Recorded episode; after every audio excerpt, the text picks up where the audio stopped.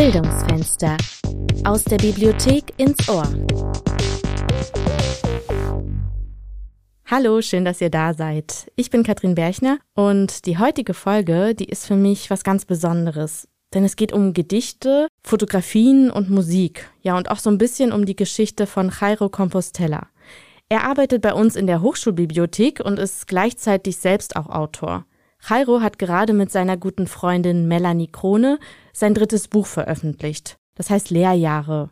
Sie, Melanie, hat die Fotos gemacht und er hat die Texte dazu verfasst. Da gibt er uns auch gleich eine Kostprobe. Und passend dazu hören wir dann im Hintergrund Klaviermusik des Pianisten Leonard Hüster. Es gibt also wirklich heute was äh, ganz Besonderes auf die Ohren. Wenn ihr die drei mal live erleben wollt, dann könnt ihr am 6. Mai ihre Vernissage in Bonn besuchen. Auch dazu sprechen wir ein bisschen im Interview. Doch jetzt gibt's erstmal das Gedicht Routine von Jairo Compostela.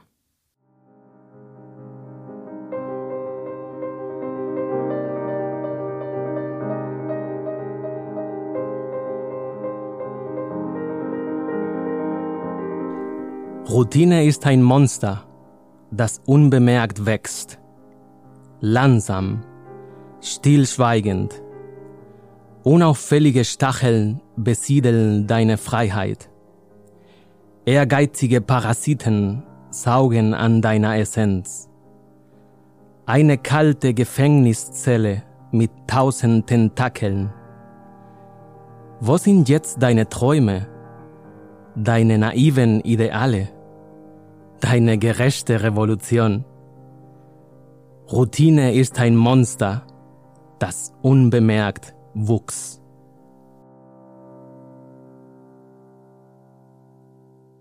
Danke, Jairo. Gerne.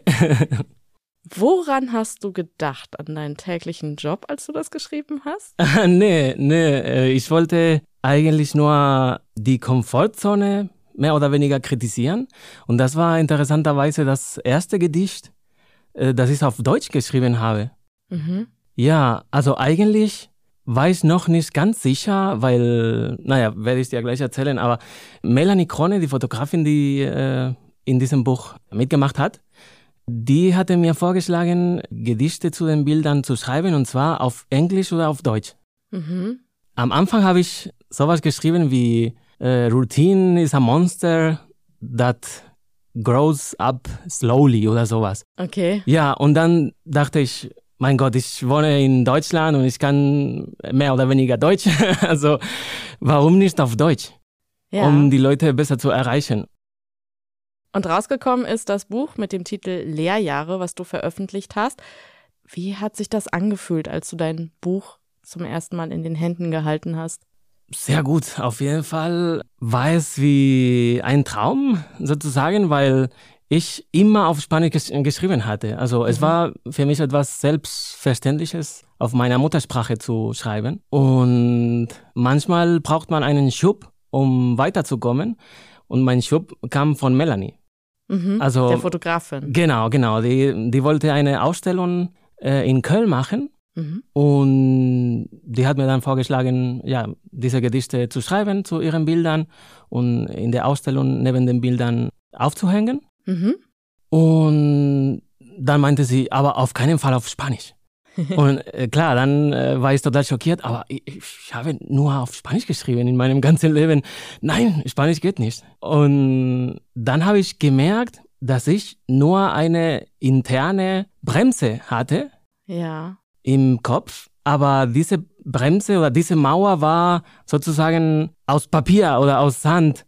Äh, es war alles sehr artifiziell und wir haben auch in vielen Bereichen äh, diese, diese Grenzen oder diese Hindernisse, die gar nicht existieren, im Grunde genommen. Und ja, ich habe das versucht. Ich bin ins kalte Wasser gesprungen, dank Melanie auf jeden Fall. Und ich bin sehr, sehr dankbar dafür. Ja. Mhm. Fühlt sich äh, das anders an, wenn du Gedichte in Spanisch schreibst und die dann übersetzen mm, würdest, als wenn du direkt total. in Deutsch denkst, sage ich jetzt mal? Ja, für mich ist es wichtig, auf, also wenn ich auf Deutsch schreiben will, dann direkt auf Deutsch zu denken, weil besonders bei der Lyrik hat man viele Aspekte, zum Beispiel Rhythmus und viele literarische Stilfiguren und solche Sachen kann man nicht übersetzen. Bei dem Titel Lehrjahre. Ich kenne so dieses, vielleicht kennst du es auch, diesen Spruch, Lehrjahre sind keine Herrenjahre. Genau. ja. Hast du, glaube ich, auch mal mitgespielt in dem Buch. Also Herrenjahre habe ich auch irgendwo gelesen. Ja. Wieso hat es den Titel bekommen und hat auch wirklich jedes Gedicht einen Bezug zu den Lehrjahren? Nicht unbedingt. Der Titel kam, weil Melanie und ich uns in einer Berufsschule kennengelernt haben. Mhm. Ich wollte Bibliotheksmitarbeiter werden und sie wollte in einem Archiv arbeiten. Naja, es ist mehr oder weniger satirisch auch, weil wir die Oldies des Klassenzimmers waren. Die meisten waren entweder 18 oder 19 und wir waren schon über 30. Mhm. Also ich hatte schon in Spanien studiert und die hatte auch eine andere Ausbildung absolviert. Ja, deswegen dachten wir, okay, äh, das sind unsere Lehrjahre sozusagen, aber ja, humorvoll gedacht. Mhm. Es ist ja so ein bisschen widersprüchlich. Man sagt, Lehrjahre sind keine Herrenjahre und gleichzeitig soll ja die Studien- oder Ausbildungszeit mit zu den schönsten im Leben gehören, weil wir da Erfahrungen sammeln, vielleicht auch Party machen, besonders viele Menschen kennenlernen.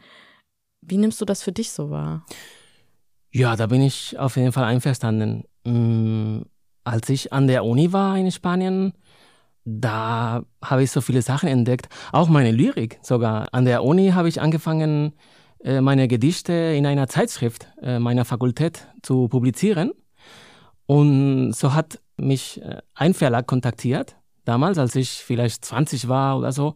Und deswegen habe ich mein erstes Buch veröffentlicht, weil ein, ein Verlag meine Gedichte in dieser Zeitschrift an der Uni gelesen oder gefunden hat. Und die Uni war für mich wie ein Ort, wo du du sein darfst. Also in der Schule musst du noch aufpassen, du musst dich anpassen, um äh, nicht zu nerd zu sein oder sowas. Aber wenn sie merken, dass ich entweder ja, Gedichte schreibe oder wie auch immer was, dann kommt das vielleicht ein bisschen seltsam vor oder so. An der Uni, besonders weil ich Literatur äh, studiert habe, also Anglistik, aber mit dem Schwerpunkt Literatur, dann könnte man ja natürlicher vorgehen und das Ausleben vielleicht. Genau, genau, ja. Und äh, ich habe auch viele Leute kennengelernt.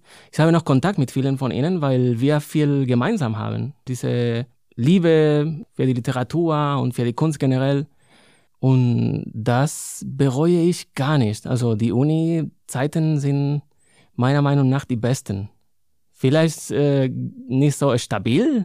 Dein Alltag ist nicht so sicher oder so. Aber gerade deswegen ist es so spannend. Wegen dieser Spontanität, die du in der Fakultät findest. Ja. Mhm. Du hast ja ein Gedicht, da geht es um den Ursprung, also die Frage, woher kommst du? Und ich habe da so rausgelesen, dass du es nicht so magst, wenn man diese Frage stellt. Und ich weiß auch, dass das schnell mit Diskriminierung auch gleichgesetzt wird. Zumindest nehme ich das so wahr. Also, dass das eine ganz heikle Frage sein kann. Hast du denn eine Frage, die ich dir stellen kann, dich nach deinem Ursprung zu fragen? ja, wo du sagst, das fände ich gut, wenn du so fragen würdest? Ja, äh, keine Sorge. Also manchmal schreibe ich nicht unbedingt, was ich als Person meine, sondern um eine Reaktion zu erzeugen oder um zu provozieren. Genau, ja, ja, kann sein auch, ja. Oder um eine Wirkung zu kreieren irgendwie. Also ich habe nichts dagegen, wenn du. Okay, ja, weil dann frage ich über dich meinen nämlich. Ursprung. Ja, mhm. weil du kommst ja aus Madrid ursprünglich. Mhm. Was verschlägt dich nach St. Augustin? Gute Frage. Äh, in Madrid an der Uni habe ich meine Frau kennengelernt, so meine mhm. heutige Frau kennengelernt, damals Freundin. Ja, und eigentlich wollten wir in Madrid bleiben, mhm. ehrlich gesagt. Sie war in Madrid mit einer, mit einer Erasmus-Forderung. Mhm. Und wir haben ungefähr ein Jahr lang in Madrid gewohnt. Aber wegen der Finanzkrise äh, war die Situation in Spanien eine Katastrophe und es ist immer noch so, ähm, weil diese prekäre Situation damals sich normalisiert hat. Mhm. Also 2010 war ja die Finanzkrise. Wann genau. bist du hergekommen? Ich bin 2013 gekommen. Mhm. Und wir hatten sogar eine Arbeitsstelle, beide. Aber damals war es so, dass du vielleicht deinen Lohn mit drei Monaten Verspätung bekommen hast. Und das war für mich nicht so schlimm, weil ich meine Eltern in der Nähe hatte in Madrid, falls ich was äh, brauchte. Aber klar, ich hatte einen Kollegen, damals habe ich als SHK in der Bibliothek gearbeitet. Mhm, also auch schon in der Bibliothek. Ja, genau, genau. Mhm, Mhm. Ja. Und auch in einem Fahrradladen. Aber ähm, was ich sagen wollte, ja, äh, ich hatte auch Kollegen, die Kinder hatten und die kein soziales Polster oder familiäres Polster hatten. Und ja, das hat mich sehr schockiert.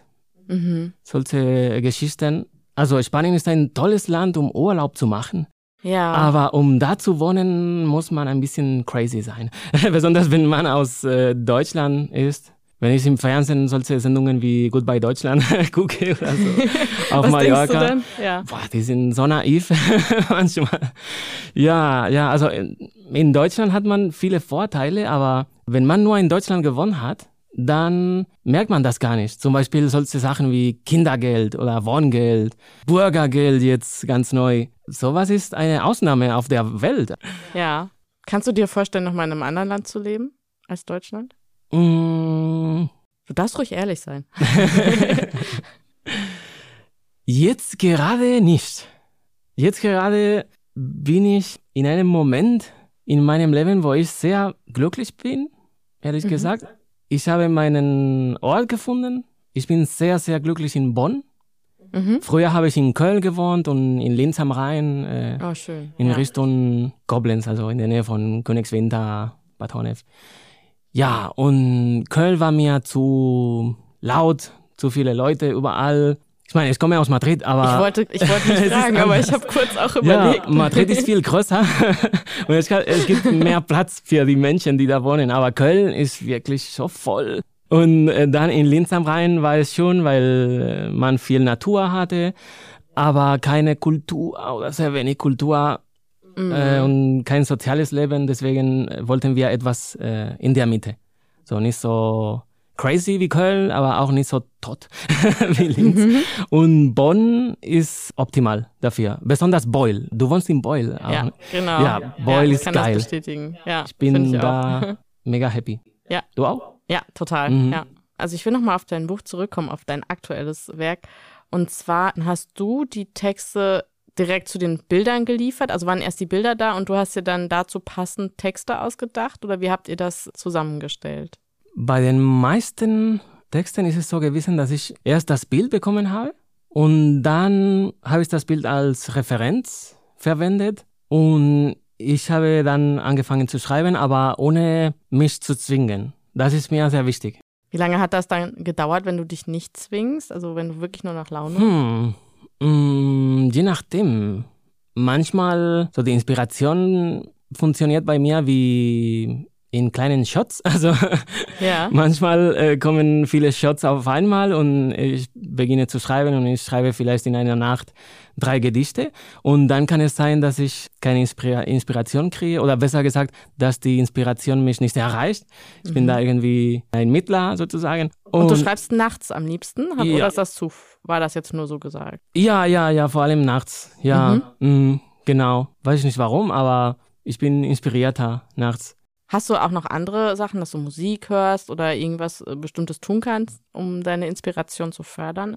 Mm, Musik beim Schreiben höre ich nicht, Mhm. um keine Ablenkung zu haben. Ja. Ich brauche die Stille, die absolute Stille und die Dunkelheit ist auch sehr hilfreich. Mhm. Normalerweise schreibe ich auch mit Bleistift. Mhm. wenn ich einen Bleistift in diesem Moment habe, das ist nicht immer der Fall. Ich habe auf jeden Fall entweder einen Bleistift oder einen Kuli immer dabei in der Tasche. Kann ich dir ja gleich zeigen. ja, und ein, hoffentlich auch ein Stift. Äh, Äh, ein. Blatt meine ich, ein Blatt, nicht ein Stift. Ein Stift hast du. Wenn ich kein Blatt habe, dann schreibe ich in meiner Hand. Okay, Das- nicht an Wände das- oder so. Das wissen viele Kollegen. Genau, du hast ja jetzt die Bilder quasi zu dem Buch und jetzt gibt's ja auch passend dazu eine Ausstellung Genau. Wir werden eine Ausstellung in Bonn-Beul, Überraschung, im schönen Bonn-Beul. genau, Ja. in der Brotfabrik vorbereiten. Mhm. Die Vernissage wird am 6. Mai stattfinden. ja. Alle Bilder und alle Gedichte vom Buch werden da aufgehängt. Ja, ihr seid alle eingeladen. In der Mhm. Vernissage werden wir einen Pianisten auch dabei haben. Mhm. Der ist auch in der Kulturszene in Beul ähm, aktiv wie ich. Und wir werden eine Kombination von Klaviermusik, Gedichte und Erklärungen zu den Bildern machen. Am Sonntag haben wir ein bisschen geprobt. Ja. ja. Schon in der Brotfabrik auch? Oder wo habt Äh, nee, äh, in der Wohnung von Leonard. Ach so. Mhm, dem Pianisten. Genau, Leonard Hüster in Spotify. Erhältlich. Ja. Diese Kulturszene ist wirklich geil in Beul. Okay. Ja, nicht überall auf der Welt gibt es äh, solche offene Kulturszenen Mhm. oder alternative Kulturszenen wie in Beul. Zum Beispiel in Madrid, in meiner Heimatstadt, ist die Kulturszene ziemlich elitär, würde ich sagen. Wie äußert sich das jetzt für dich? Also ich höre raus, dass du das Alternative lieber magst. Ja. Also musst du dich da irgendwie anders kleiden oder, oder anders sprechen? Oder? In meinem letzten Buch auf Spanisch zum Beispiel habe ich nur Sonette geschrieben. Das klingt immer sehr eher konservativ oder sehr rigide. ja. Also ein Sonett ist eine Gedichtform, wo du viele Regeln respektieren musst. Aber es war irgendwie damals attraktiv für mich, weil das Sonett seit dem Mittelalter existiert. Ja, ich hatte Lust auf so eine Herausforderung. Aber auf Dauer ist das zu anstrengend. Ich habe viel, ja, gutes Feedback bekommen in Madrid. Ich habe sogar äh, Preise gewonnen. also ich rede nicht gerne darüber, aber irgendwie war ich gar nicht glücklich. Ich war nicht ich. Ich, ich konnte mich nicht damit identifizieren. Mhm. Und äh, wir haben ganz kurz darüber gesprochen. Du hast ja auch vorhin gesagt, es ist nicht so einfach. Man kann nicht ein deutsches Gedicht einfach ins Spanische übersetzen und umgekehrt. Es gibt aber eines, was du mitgebracht hast, was in beiden Sprachen funktioniert. Genau, das ist das einzige Sonett, das ich in Verso Blanco geschrieben habe. So, ich glaube, das ist auf Deutsch nicht weißer Vers, sondern Blankvers. Das bedeutet, dass man keine Reime hat, Mhm. aber dass man eine Metrik in den Versen hat. Mhm. Und ja, kann ich gerne vortragen. Ja, total gerne. Ja. Emigrar supone nacer de nuevo. Involuntariamente. Sentir como uno encuentra a diario. Auswandern bedeutet, neu geboren zu werden. Unwillentlich zu spüren, wie man täglich in den Winkel der eigenen Präferenzen Widersprüche entdeckt. Es ist nahezu unvermeidbar, deine Prinzipien zu hinterfragen, ihre Essenz zu entblättern und zu lernen, all das Toxische, das Unbedeutende, all das zu verwerfen. Es heißt, auf einer anderen Sprache zu denken, mit einer anderen Stimme zu sprechen und nie mehr, nicht im entferntesten, der gleiche zu sein, der du einmal warst.